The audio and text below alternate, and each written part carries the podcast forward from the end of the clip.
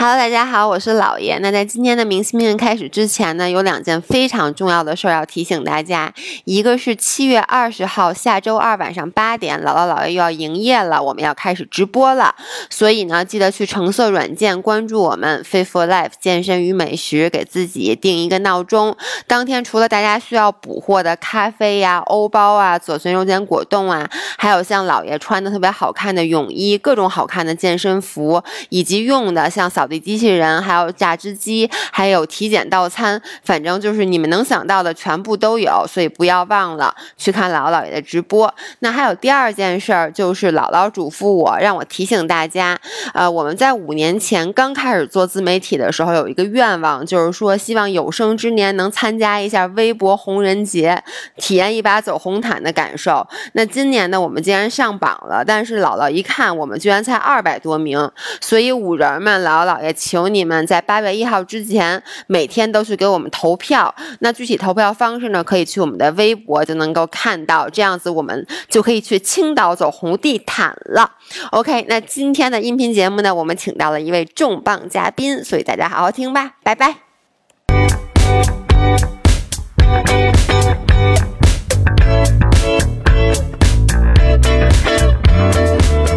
家好，欢迎回到 Fit Girls Weekly Chat，我是芷造，我是维雅，让我们与自己与食物更好的相处。今天都是第一百七十期了，对，一百七十期是一个重要的日子，因为它是一个整数，所以我们要一个偶数，对哦，对对对，对对 偶数。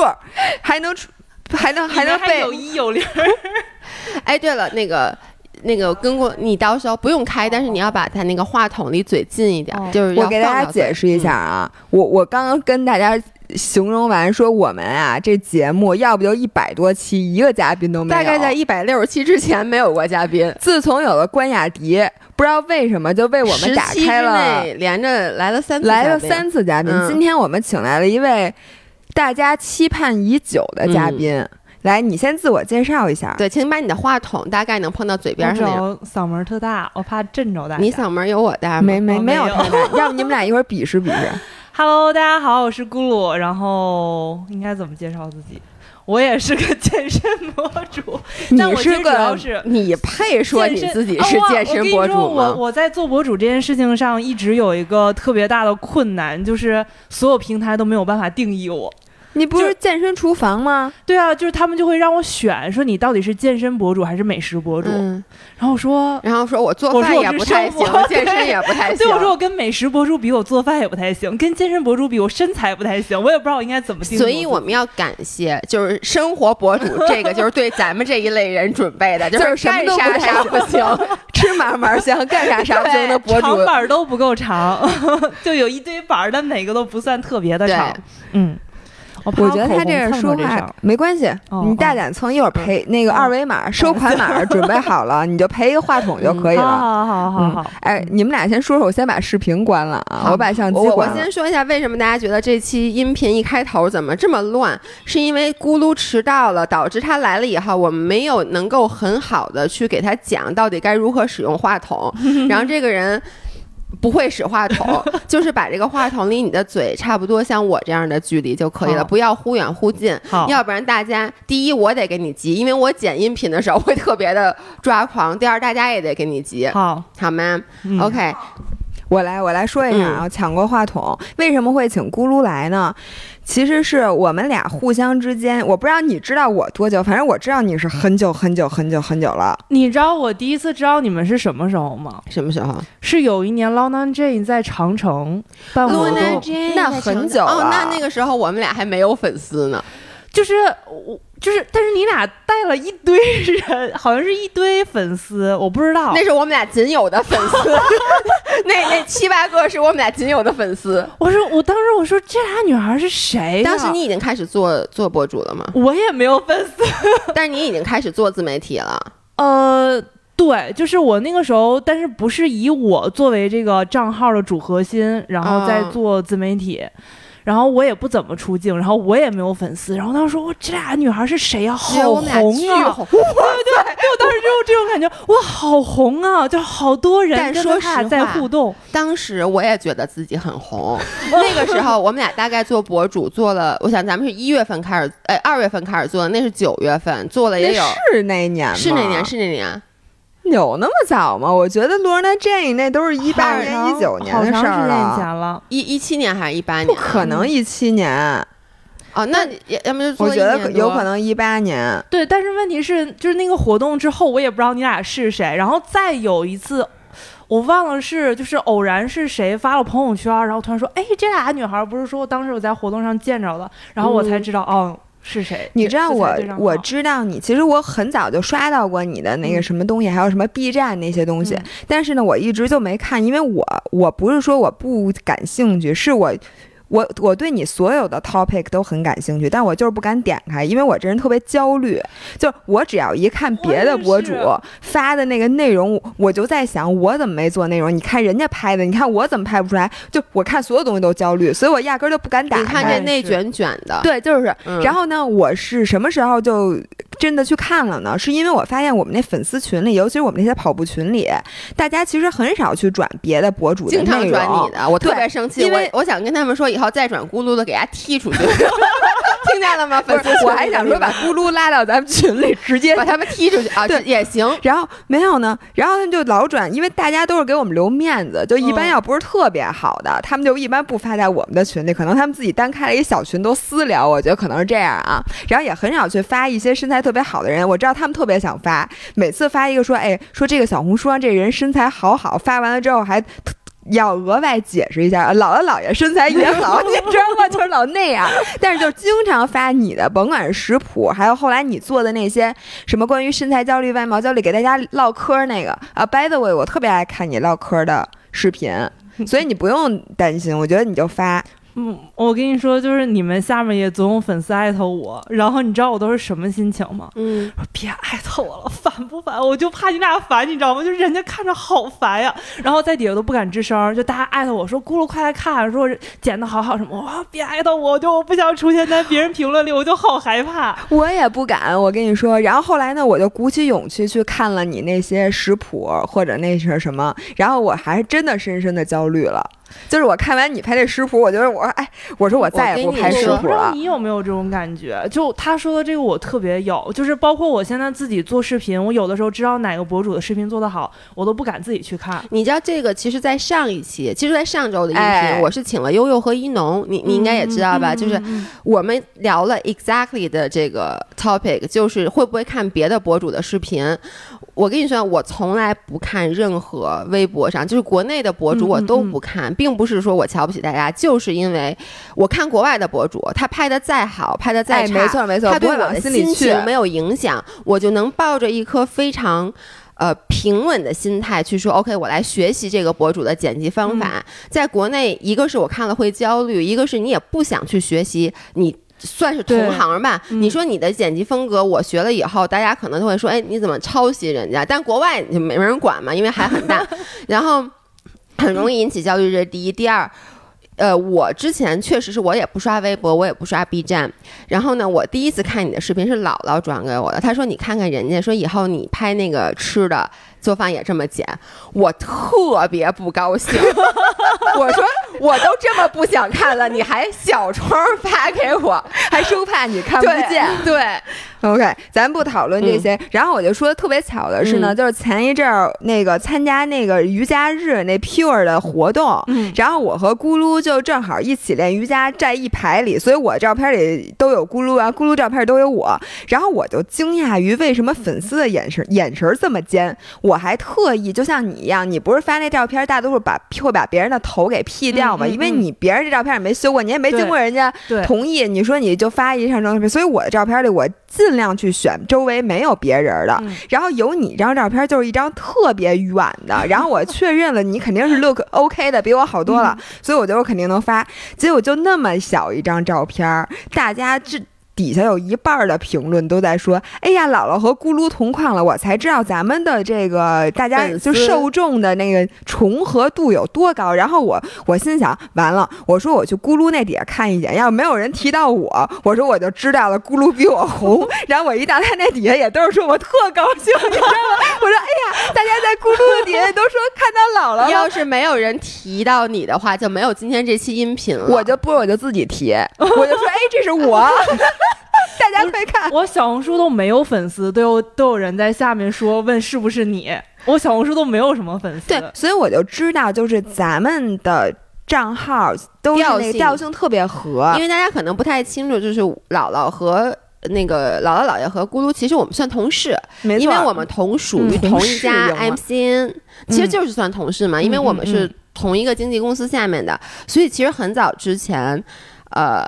我们，因为而且我们俩不仅是同一个公司经纪公司下面的，我们还是同一个算是 manager 吧，同一个经理来管理我们。经理是叫经济嘛？因为国外叫 manager。被被 Q 了一下，然后他并不觉得自己是个经理，他觉得自己是小崔吧？对，就我们是同一个小小小崔来服侍的。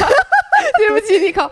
反正他之前就老跟我说，说你要去找咕噜联动，说因为我觉得你们的 vibe。特别的合，就是你们的整个那个状态也特别合，但我当时就觉得这件事儿特别的麻烦，因为如果我不认识你，我主动去找你去合作，可能非常官方，对，就非常官方。哎，然后你知道什么一下又拉近了我和咕噜的距离？我最后再说一个，咱就开始聊正事儿，就是。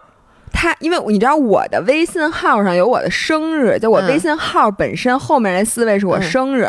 结果咕噜上来，我们俩加了微信，第一句话就问我：“你是十二月四号生的吗？”然后我当时就惊了，我突然想到，因为我起的是非常 old fashion 的微信名，就是后边都带着生日那种密码，其实也是这个。我跟你讲，你跟他说不，这不是我生日，这是我那银行卡密码。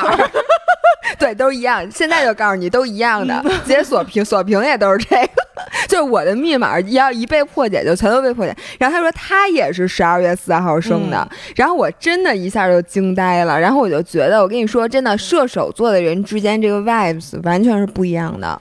而且我觉得特别有意思的女孩之间相处有一点特有意思的点，就是其实你们之间越相近，有的时候其实越难，就是最开始打破这个。往一起走的这个点，哎，这个也是上次你们跟悠悠一农聊的，对，就是因为，呃，我觉得。上次一农就所以先 Q 一下大家去，如果没听上一期节目，快去听上一期节目。哇塞，哎，这不用教哎。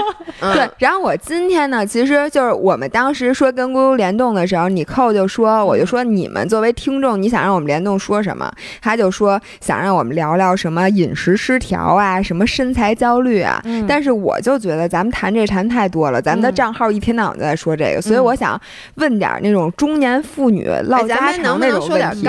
一点的事，对，别再给引大给大家引起更多的焦虑了。我们今天不内卷，我我我我先提问啊，我就准备很久了，说我就想问你，我最想知道的一个问题，你发了那么多食谱，就是你真正最喜欢的食谱，就是你一直保留到现在还仍然经常经常做的，你给我，因为好多食谱我知道，就是你都不用说，就是为了。比如复刻这复刻那个，然后特麻烦。然后你当时拍完了之后效果是很好，但是你自己在家肯定不会做，肯定有很多这样的。嗯，我我自己吃最多其实就是辣白菜鸡蛋炒饭，辣白菜鸡蛋炒饭、糙米炒饭，这个是我吃最多的。而且其实，哎，前两天我老公还在说一个事儿，他说我是一个特别怕麻烦，然后动手能力很低，然后又觉得。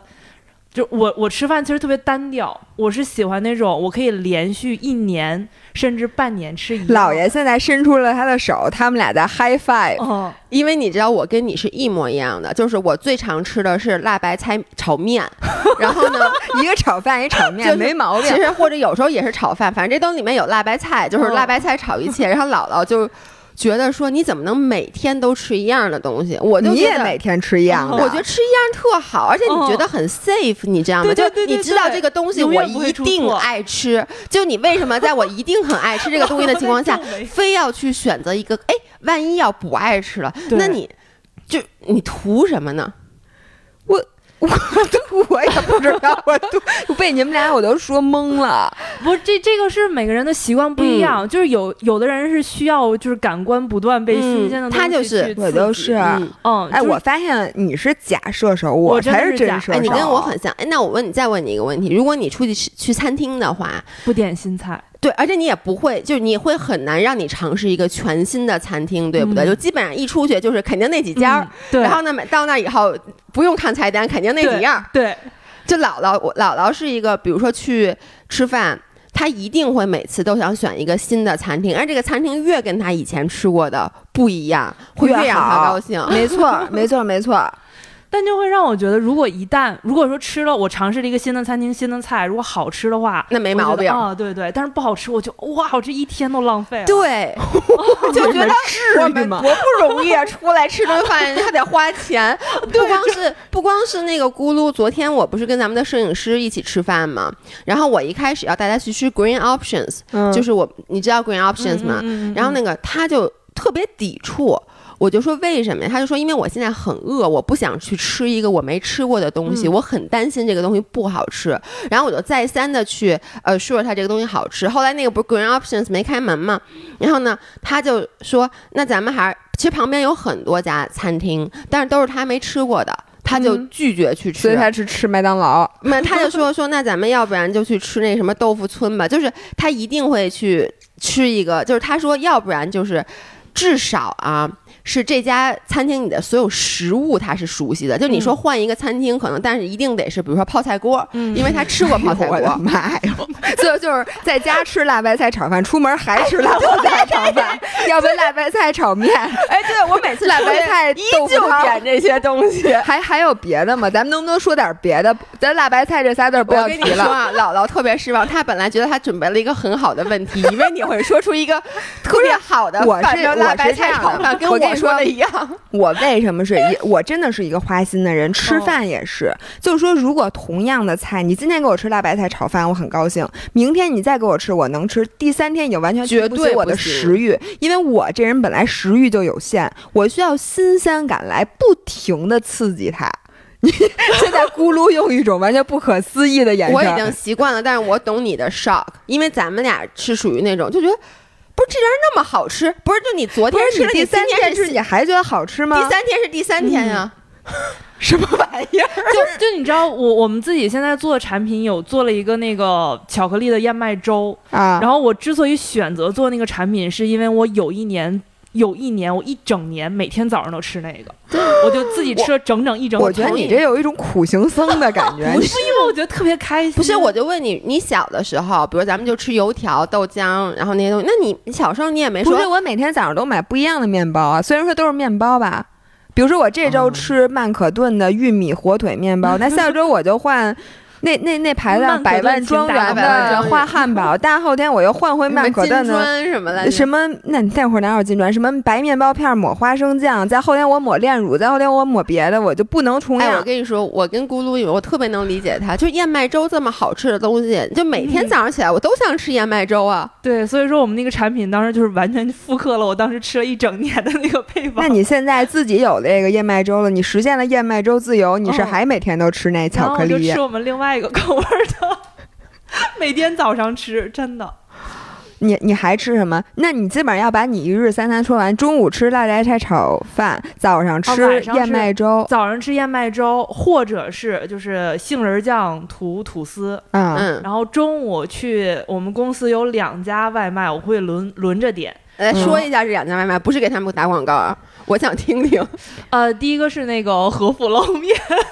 我的妈呀！对，和府捞面，我们楼下真的没有好吃的啊。嗯，然后第二个是永和大王。我天，这么接地气吗？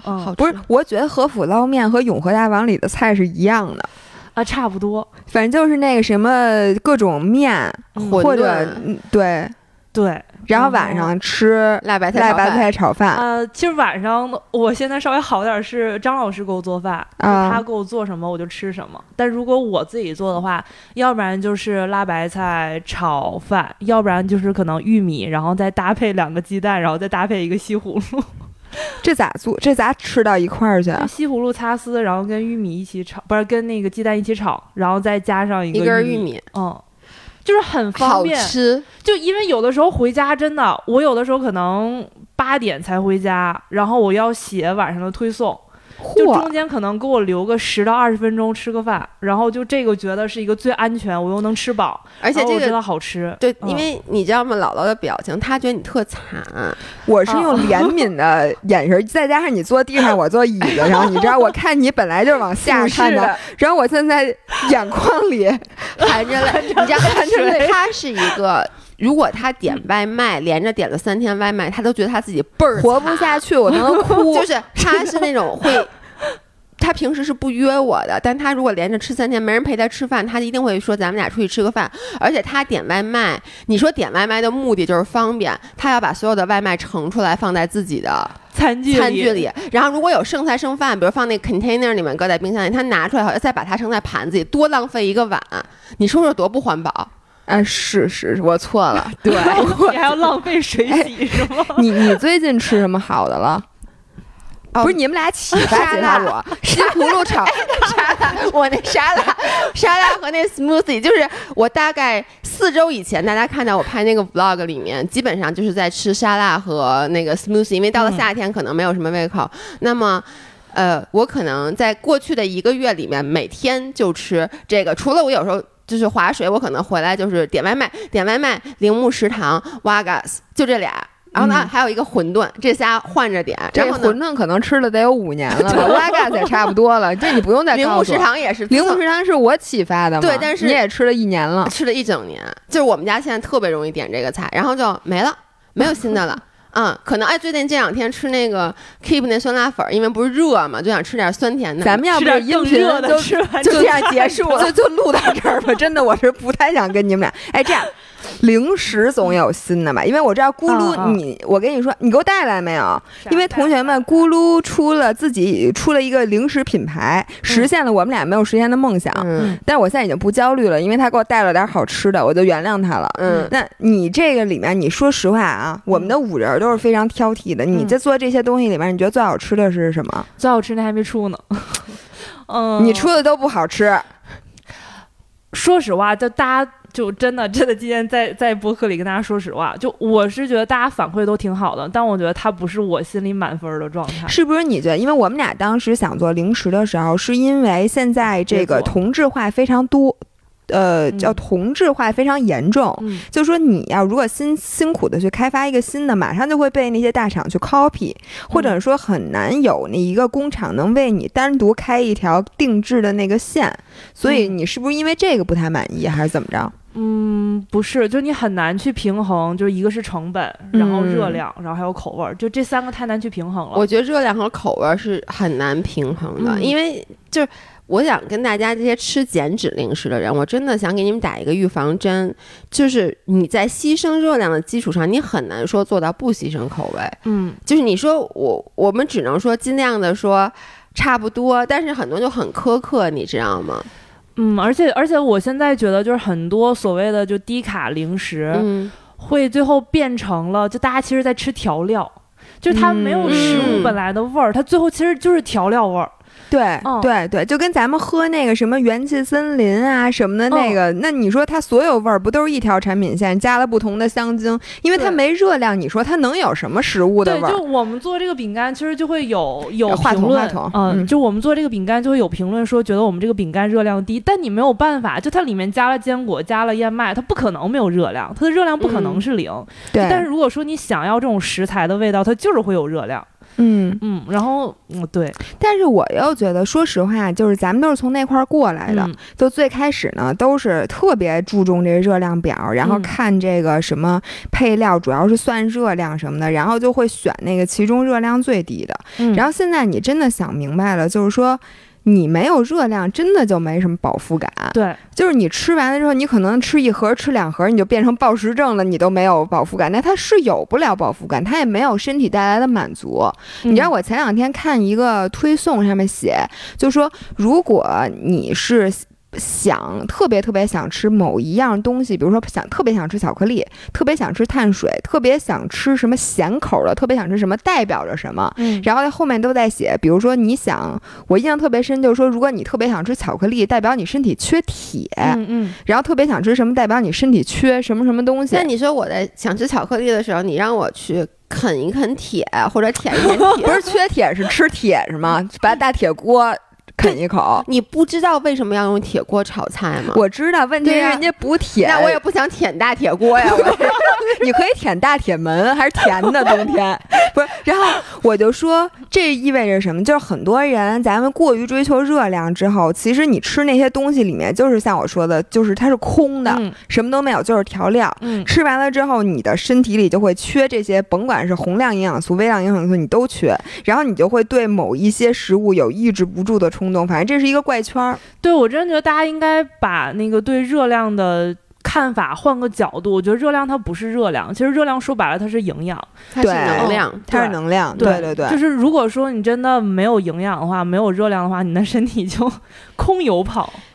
对，而且我我很长时间一直在吃低热量的零食，就是我可能是咱们几个里面，对我从上大学，特邪乎。我从十就是十七岁不如出国长胖从自己有零花钱开始，十八岁开始，我就买各种各样的低卡零食，因为那时候国外的这个 options 也比较多。我一个最直观的感觉是，你在吃低卡零食的时候，反而容易过多的摄入热量，嗯就是因为你觉得这个东西热量很低。就是当时国外特别流行，就是一个东西叫它叫 a hundred calories pack，就是一百卡一包，它其实就把大包装的食物换成了小包装。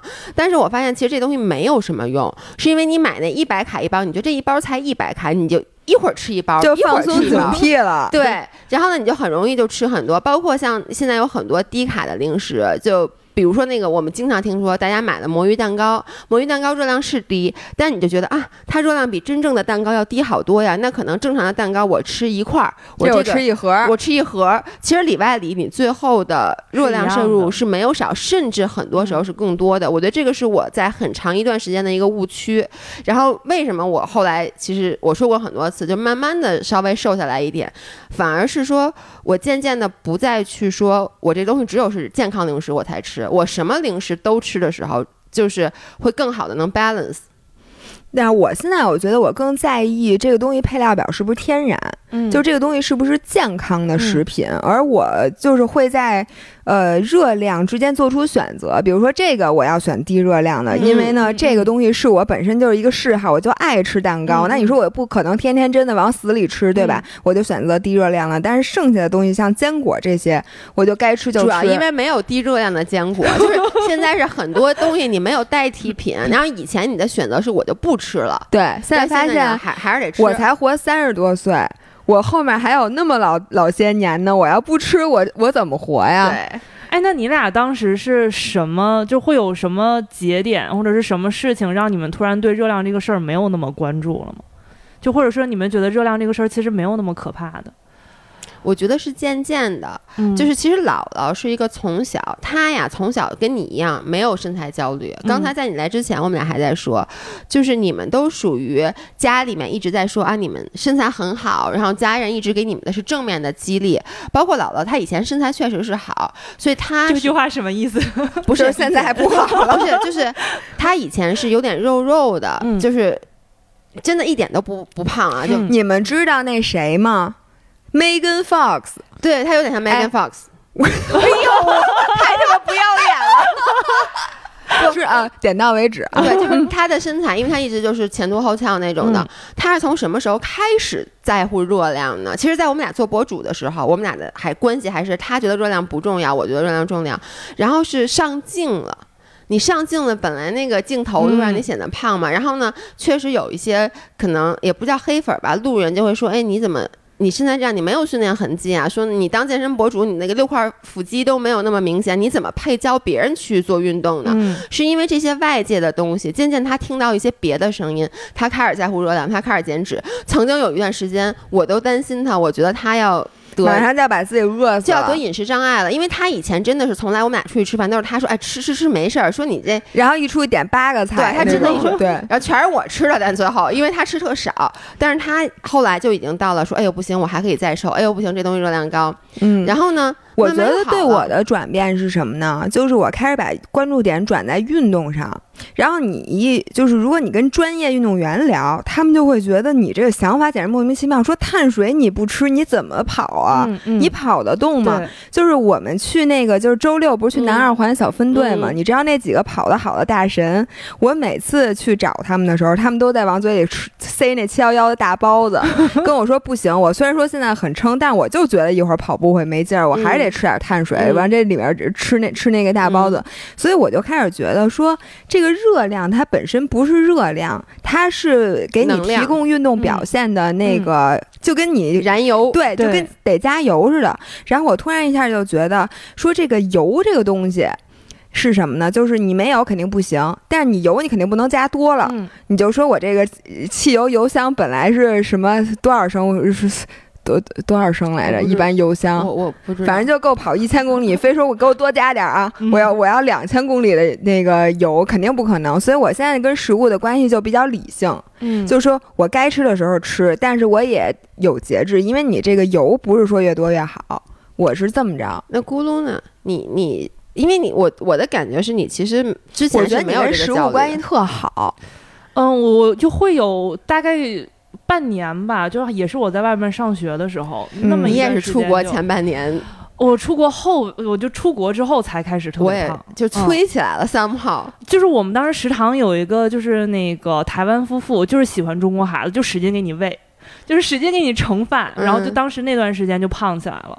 嗯，然后，然后那个时候就也什么都不懂，然后就在网上看说那个西柚可以帮助减肥，就西柚可以帮助什么啊，什么对，西柚可以对对帮助好多对对对好多事你知道吗？那个时候特别可笑的是，就是每天吃多了，然后回去坐在宿舍里面喝西柚汁儿，就一一大升的那种美国超市西柚汁儿，我就使劲往里喝，我就觉得哦，我吃完吃了一堆东西之后，我喝了西柚汁儿就没事儿了。哎，我我也会，我我之前嗯是吃柚子，那个大也是听说吃柚子能减肥。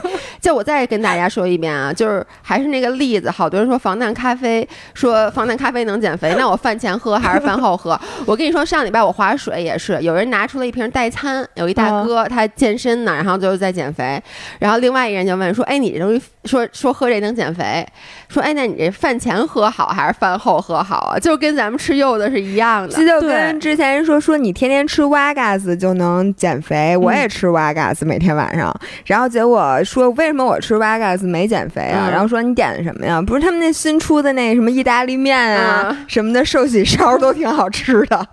但是我觉得刚才姥爷说姥姥的时候有一点特有意思，就是其实你开始想要减肥，你反而你的食欲更不可控，因为你看你之前不想所有人都是。对，就你之前不想不想减肥的时候，嗯你反而你就想吃多少你就吃多少的时候，你就吃不了那么多。嗯，对就当你开始特别想要控制这件事情的时候，你你这个东西就，变得这我跟你说，这就是逆反。我之前给大家解释过，这就跟早恋似的，就是他越不让你恋爱，你越想恋爱，然后人家所有人都在催你结婚，你是突然不想恋爱了，我就嗯要自己过一辈子。你知道，我就发现我们粉丝群好多人都会说，他就说，哎，我在减肥之前，我从来没想过说我爱吃这零食，嗯就我根本对就它就不是一个东西。对于我来说，自从我开始减肥，我以前特别不爱吃的零食，现在都爱吃了，我都觉得很香只。要它热量低，我都爱吃。其实不是啊，热热量高高我也爱吃。其实它就是、嗯就是我我觉得主要的原因是以前吃这件事儿，它是一个很自然的事儿，你并没有把过多的精力放在上面。就是你生活中有很多事儿需要你去担忧，需要你去操心。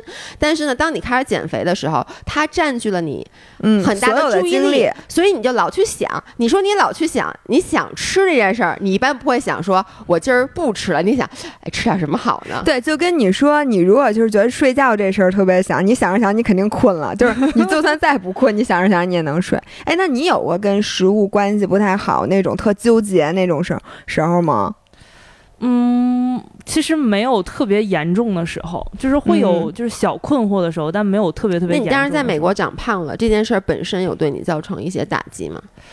嗯，没有，就是就只是你会觉得啊，我好像需要减肥了，然后但是你没有觉得这件事情会对你的情绪或者是对你的价值有什么特别大的影响。嗯我觉得咕噜是一什么样的人呢？你看那个就是。就是做博主做时间长了，我就能看出另外一个博主有没有受到这个一大堆博主特别内卷这个事儿的影响。我就觉得你是一特超脱的人，就我们俩已经算是我觉得比较佛的，然后比较想得开的人。但是尤其是我啊，我仍然不可避免的就会因为很多事情就会焦虑，觉得嗯自己拍照没人家好看，或者自己做视频或者这个没什么什么的。我觉得你好像作为一个就已经转型成从普通人转型到博主了，你仍然保持一个普通人的心心态。你咋做到的？就说实话，就确实是觉得好像自己就是普通人，而且而且说实话，有的时候就粉丝跟你说说哇好喜欢你的时候，就我都特别有压力。嗯，这个哦，我也是。我也是。嗯，就是因为你会觉得，就是他们其实看到的只是说你在网上一面，就有的时候你会觉得啊，我就是个普通人，然后其实我也有说所谓的阴暗面，就我也有就是性格不哎，讨喜的地方你。阴暗面是什么？赶紧。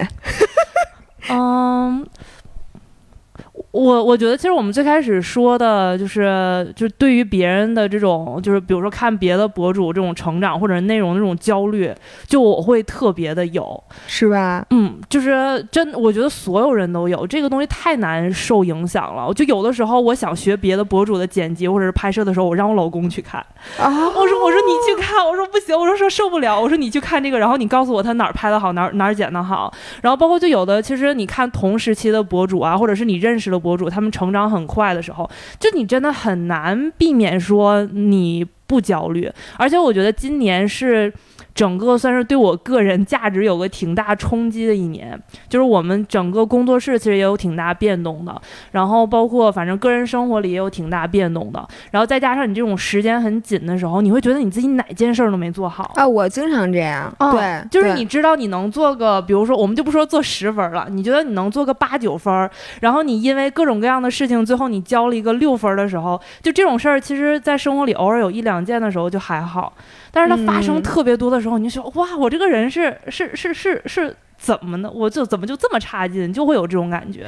听见你也焦虑，我就放心了，因为你知道吗？你是我见过我觉得内容最治愈的博主了。如果一个如此想得开的人都想不开，同学们、五人们，大家可以放心了，你你想不开，别人也都想不开。对，我觉得咕噜他的焦虑不是来自于身材外貌，就对是，呃，因为他对自己的身材外貌其实他很自信，非常这个自就是一个特别好的我们那天说咱们仨里边，其实你是最自信的，就是这个东西都不用说说什么，就一眼就能看出来。我觉得这个也是一种天生的，就比如说像那个，我上礼拜跟悠悠和伊能聊嘛，悠悠就是一个，哎，我发现都有一个，就是他们从来没胖过。悠悠就是你知道每天吃炸鸡、汉堡什么之类的，但他从小到大就没胖过，嗯然后他对自己的身材就他不太能理解，然后他就会活得很佛。但是我觉得你其实是。你虽然说对身材这块儿没有任何的焦虑，你的焦虑来自于工作，因为我听说你是一个工作狂，就是我也听说了，呃，怎么说呢？就是说。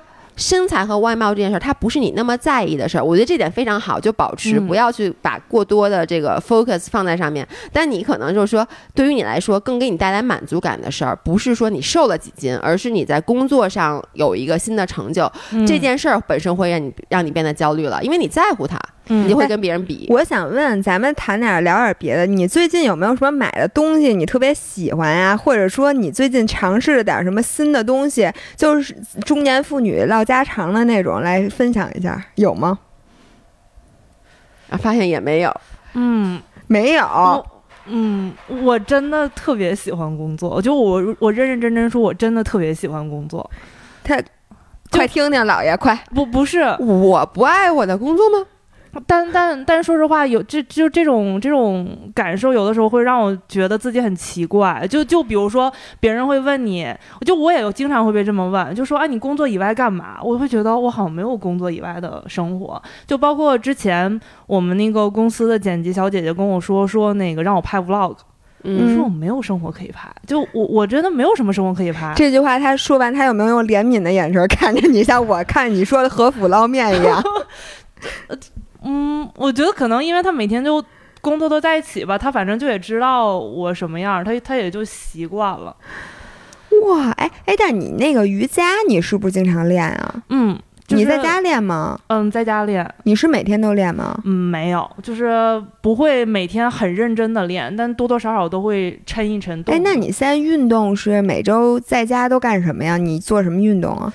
嗯，我一般可能一周就一次有氧，然后可能一次有氧，你这叫有氧啊？你说 Body Lab 那是有氧不，蹬车就是那个 Space Cycle。哦，Space Cycle 去一次，然后去 Body Lab 就是你说的那个呃去做一次普普拉提肌。上次去是不是拍了照片儿，穿蓝衣服那次？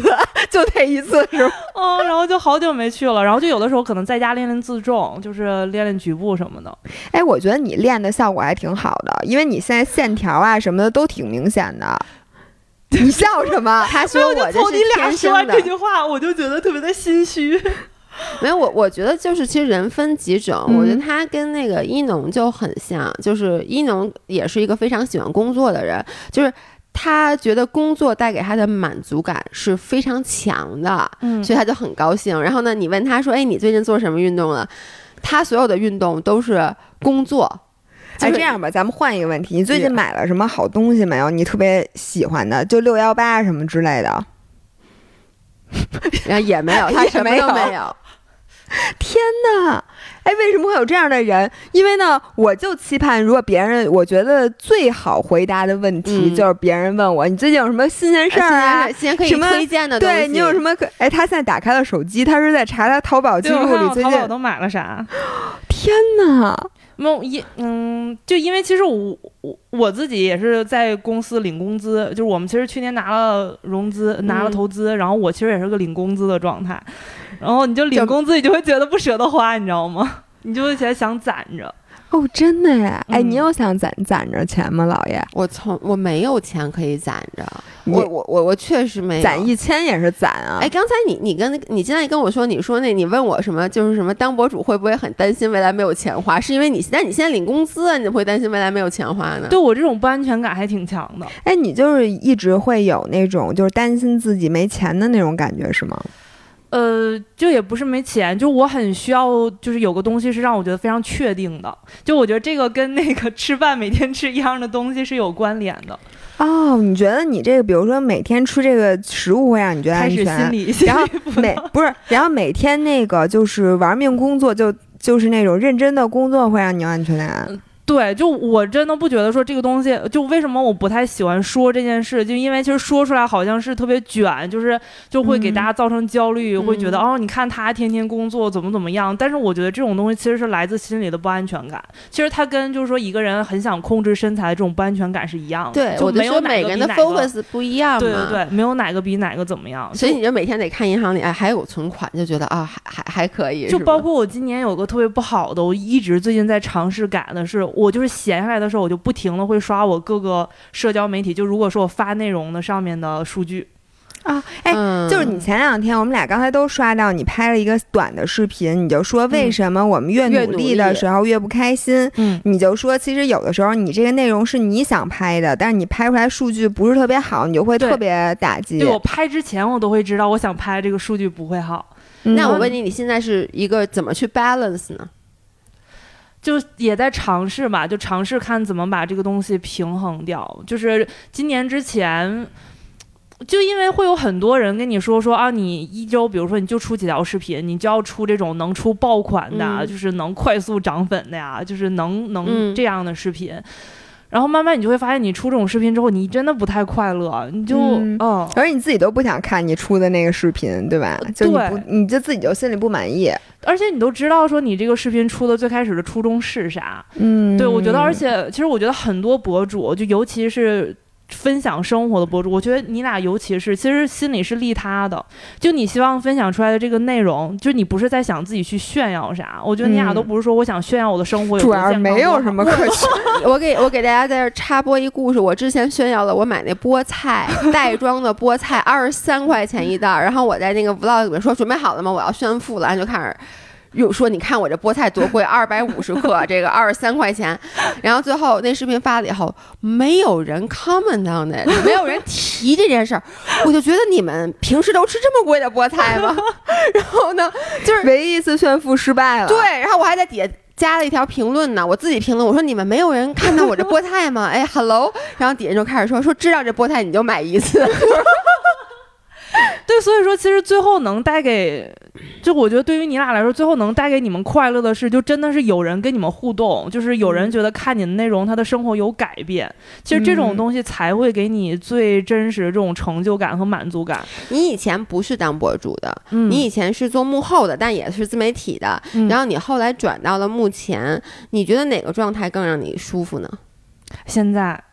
其实我之前其实挺排斥做博主的，你会觉得你的生活特别没有隐私，就你什么东西别人都知道。但是你真的做完之后，你会发现，就是你在网上跟就是这种云朋友，就就就很多人会说说啊，你对我的生活有影响。但我真的觉得，就大家会对你的生活也有很多影响。哦，那影响太多了哦。所以你觉得当博主带带给你最大的这个呃成就感，就是大家对你的肯定和大家和你的交流，是吧？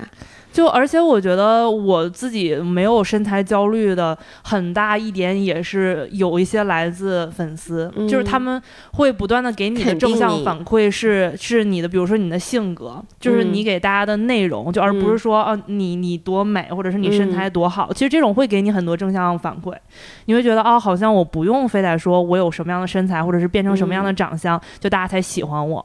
对这个其实也给我挺多的就是激励的吧。我觉得普通人也。需要，但是呢，他们没有那么多激励，所以就是为什么很多人，就像我们粉丝群里，很多人都会在群里 PO 一张自己训练的照片，然后大家都知道你需要的是什么，你需要其实就是鼓励，因为现在我觉得大家都是。好多人都把自己活成孤岛。现在有社交媒体，你更不会见人。像咱们还有那个云朋友，像你说的，那普通人没有。所以呢，他们在群里有真朋友，咱们 没有。但是现在很多人，你白天上班那些同事也不是你的朋友，然后你下班之后就自己待在家里。就是现在大家这种群体性聚会的机会其实越来越少了，所以更多的人其实需要这种慰藉，但是拿不到。我觉得这，我也觉得这是最重要的，没有之一。我觉得这是为什么你们群的活跃度那么好。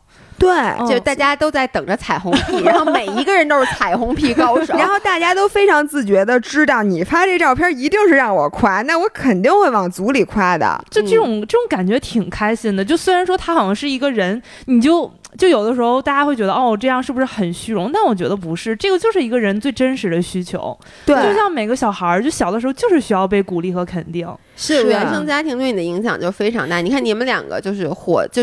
很活得很自信，这就真的跟小的时候，在你这个自信心建立的过程中，一直有人不断的在呃说你你是可以的。对，但是我又相反了一点，我就老想到，你看啊，比如说我们粉丝群那么活跃，但是也有相当就沉默的大多数，很多人是从来没 PO 过东西的。嗯，呃，我觉得他们有一种心理啊，就是因为。比如说，你在一个五百人的群里 PO 照片，你一定 PO 的是你最满意的那张。你可能照了十张照片，然后觉得这一张角度最好，显得身材最好，你把它 PO 出来，大家哗鼓励。那你没想到，比如说我本来心情就低落，然后我觉得我最近我这身材本来就不好，我本来打开群挺高兴，希望你们发点糖油饼什么的，知道你们都跟我一起在吃东西。结果你们发一张这个，底下所有人都在夸。这个时候我可能就选择我在这群里我再也不 PO 东西了。然后他 PO 过东西那个人被受到了正向。这样的激励，他就会不停的剖。那些不剖东西的人，他就永远都不剖了。所以说这个问题，我现在觉得我不知道怎么解决。你都你知道都不止于这个。有的时候我本来就想，哎呀，我好久没发微博了，说我我发个微博，因为我很少发照片嘛。啊。然后我点开以后，发现你发了一条微博，啊。然后你在微博里面就非常好看，然后底下那个评论瞬间就刷起来，什么姥姥 Y Y D S，姥姥这个已经设成了屏保，叭叭叭叭。然后。我突然就会，因为我我拍照，我不会拍照片嘛，我突然就会有一种觉得，我我还是不要 po 我的照片，就你你能理解吗？就我也会这样，我也会这样，就会有这种的心情。对，我就说这样人，咱们怎么能拯救他们一下，扭转一下？咕噜，快说啊！一都是在最难的时候 Q 你，就是就是你会知道每个人都有不安全感，这件事情会。就而且而且，我之前看过一个泰德的演讲，那个演讲当时对我影响还挺深的。他说，人的脆弱就是你的展露脆弱是你获得幸福一个非常关键的点，哎就是嗯就有的时候大家其实不需要你完美，大家需要你真实，大家需要你也有各种各样的阻挠，各种各样的不安全。其实这种才最后建立人跟人之间的关系。嗯然后，然后他后来还有一个在那个奈飞上有个纪录片儿，当时我还看哭了。它里面就有一句话说，就那个人最勇敢的人，不是说，就最勇敢的人是你知道你自己一定会失败，或者是说你自知道自己一定会遇到各种各样的阻挠，嗯但是你还是要向前去尝试，就有点那种偏向虎山行的那种。嗯逆流而上。哎，嗯我我想接着回到刚才那个话题，就是关于内容的。其实你刚才说那个，我我也有这个问题，就是说我想拍的东西，大家未必想看。嗯，然后呢，我这不也是张艺谋导演的问题吗？就是很多导演说，就拍一特烂的片儿，他就说因为这个我知道他烂，但是这个片儿的人都有这种困惑。对我在我在想，这个是因为他是这个出来反馈很烂，他才这么说的，还是他真的就是这样？我所有拍的不好的 vlog，我跟你们说都是这样的，就是我在追求。对，其实我就想问，那你你你现在有没有找到一个你觉得比较好的一个点，就是说？这个东西我我也不反感拍它，嗯然后我拍它也是开心的，但同时呢，它确实也是符合大家的一个需求的，因为我觉得你作为一个博主，你不能很自私的说。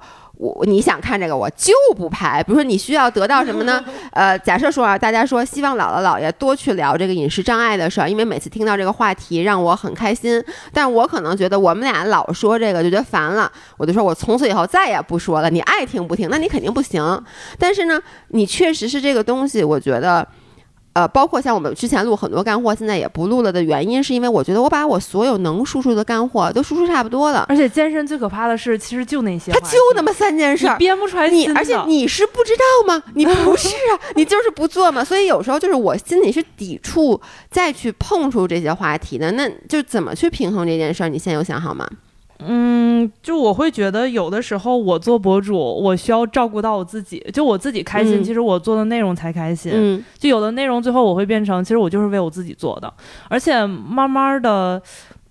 其实有的内容刚开始你你觉得数据不好的原因，嗯可能就是因为大家没习惯看，就大家嗯不知道你有这种内容，所以说大家没有这个习惯的点开。但是其实你长时间做了，你会慢慢积累喜欢看这个东西的用户，反正也算是自我安慰吧。对我现在我觉得我能把你刚才说的利他和利己这两件事融合在一起。嗯我发现利己就是利他。嗯你说你作为一个博主，你能给人家传道授业解惑吗？你并不能。你能给别人任何生活上的任何一个苦提供解决方案吗？你自己都还没活明白，你怎么告诉别人应该怎么活？根本是不可能的。所以我觉得你现在能做到的最利他的东西。就是把你最真实的这个状态和你的这个想法和你现在此时此刻的这个心流给大家展示出来，那大家自然会得到他想要的东西。那嗯可能跟你处境一样的人，就会和你一样，就瞬间他看到别人是怎么生活的，他就是有会有一些启发。这可能并不是一句话两句话能说清楚的，但我觉得大家。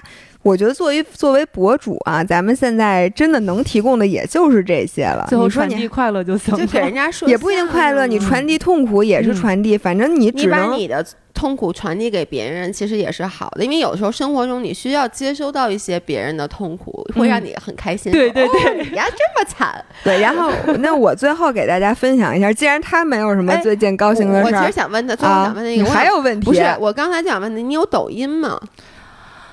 嗯，有，但是做的不太好。就是嗯我们俩也其实也之前同样的问题，因为我其实挺想讨论一下内容的，因为正好三个博主，嗯就是抖音就是属于一个大家都说你要做，我们俩也很努力的去做了。嗯但是呢，其实就是发现，因为你本身你自己不太是抖音的这个用嗯用户，群，然后呢，你你你再努力的做，它偏离不了，就是你又不想完全的违背内心去拍那种你特别不愿意拍的东西，那最后的结果就是，像我们俩慢慢的就是也就啊就这样吧，就是尝试过了，觉得可可以放弃了。但我记得你俩的抖音好像做的挺好的呀，反正他们跟我说过。可能是他们觉得吧，但是我们俩自己都觉得做特别不好。就其实就是一开始是因为我们俩觉得该尝试，这是一个新鲜的事物，嗯而且就觉得这个平台你作为一个博主，你需要去入驻。然后呢，跟你一样，就是慢慢发现我们俩喜欢做的内容，我们俩擅长做的内容，并不是抖音的观众习惯的内容。嗯然后呢，就是说那就。我们俩就说，那就为了配合抖音，我们就去产出他们爱看的内容。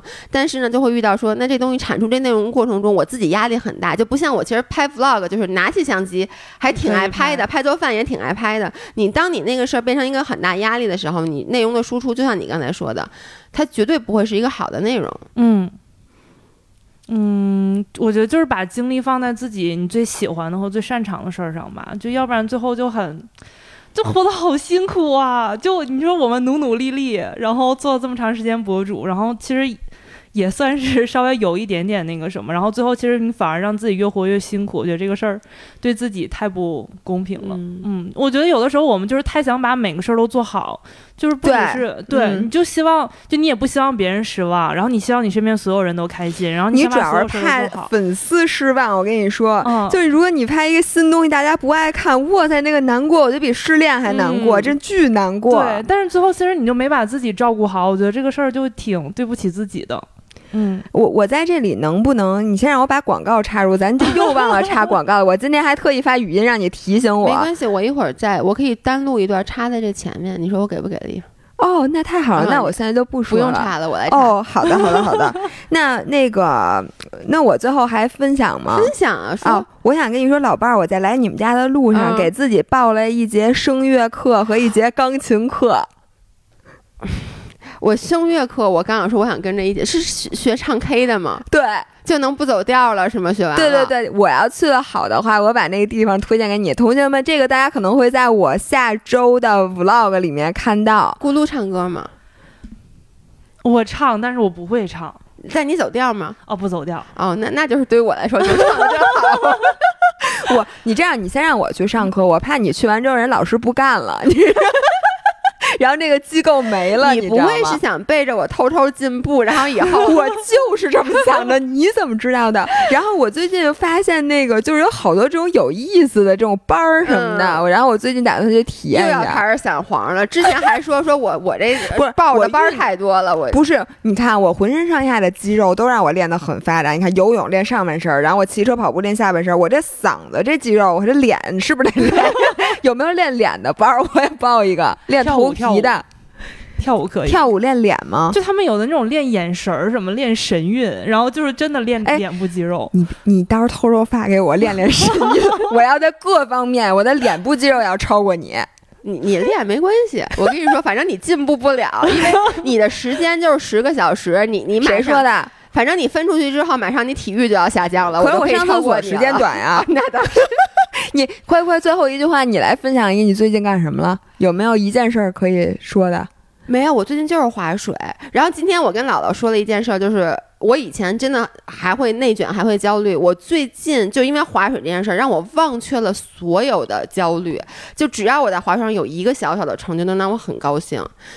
真的，我发现人找到一个，哎，我发现嗯。就这、这跟这跟叫什么新谈一个恋爱似的，哎，其实就是你刚干一件事情，刚尝到甜头之后的那一段时间，是你最 sweet 的对，因为我去。年并没有这么上瘾，是因为去年就像你刚开始学一个运动，其实一开始是有痛苦期的，因为你还没有然后就觉得我怎么这么笨呢？对对对怎么什么都不会啊什么的。然后呢，结果就过了那痛苦期，你会有一个嗯短暂的快速上升期，然后就会进入平台期。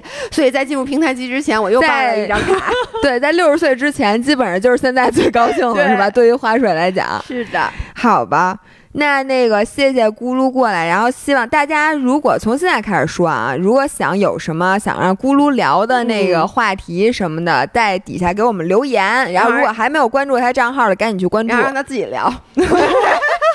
对对对，然后呢，也可以关注一下他的那个什么嗯巧克力燕麦粥之类的那些那些吃的。看看你能不能坚持吃一年。对 对对，每天都拍一个啊不可。以。好吧，那今天就到这里，我们下次再见，拜拜。拜拜，拜拜。